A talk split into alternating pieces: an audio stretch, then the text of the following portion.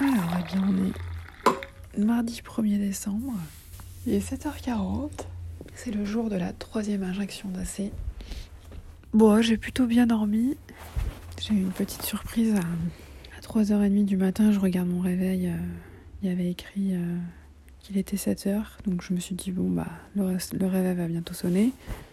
Puis arrive 7h30. Je me dis, tiens, c'est bizarre qu'il sonne pas. Et je regarde sur euh, l'heure sur la radio. Et en fait, il était 3h30. Quelle surprise de la nuit. My Boob Story, le journal optimiste de mon cancer du sein. Bon là ça va, je suis pas particulièrement stressée. Je suis contente d'être arrêtée en fait. Comme ça je vais me poser, puis j'ai surtout envie de, de faire des grasses maths. Alors, 13h57. Je suis revenue de Curie il y a une heure à peu près. J'ai mangé. Ah je suis crevée là. Je vais me poser dans le lit et j'attends la web conférence de Curie sur euh, la nutrition. Merci d'être là. Alors du coup, euh, petit point sur, euh, sur cette conférence. Franchement, c'était hyper intéressant. C'est vachement bien de faire ça, je trouve, de, de donner euh, des infos bah, directement, directement aux patients, parce que, enfin, moi perso, euh, c'est vraiment le truc qui m'aide euh, d'avoir euh, des informations claires et vérifiées.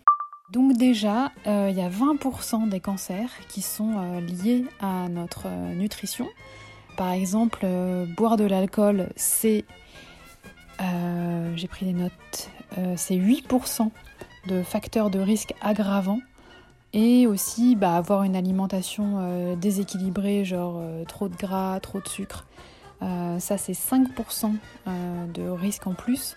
Et le surpoids et l'obésité, c'est euh, 5% aussi.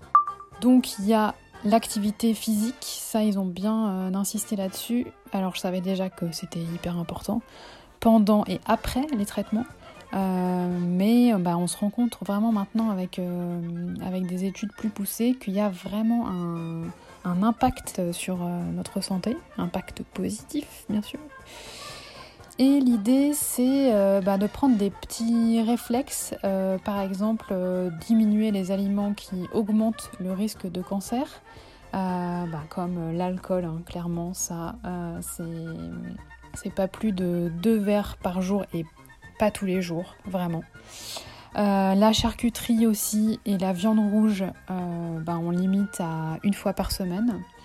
Éviter aussi les produits ben, transformés, genre les, plats préparés aussi, tout ce qui est trop salé ou trop sucré. Et il y a aussi des aliments qui ont tendance à réduire les risques de cancer. Euh, bon bah déjà les fruits et les légumes, hein, c'est 5, euh, au moins 5 par jour, ça on sait.